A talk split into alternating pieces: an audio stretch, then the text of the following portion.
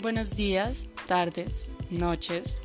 Mi nombre es Tatiana Parra y hoy les vengo a hablar de un cuento que se llama El abecedario. En este instante no te hablaré de él, pero les hablaré del escritor. Este cuento fue escrito por Hans Christian Andersen. Eh, además de escritor, fue un poeta danés.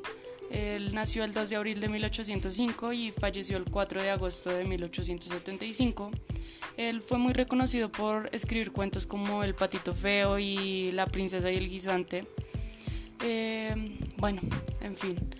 Vamos a hablar del cuento, del abecedario. Imagina un mundo de versos y rimas, el cual te voy a contar.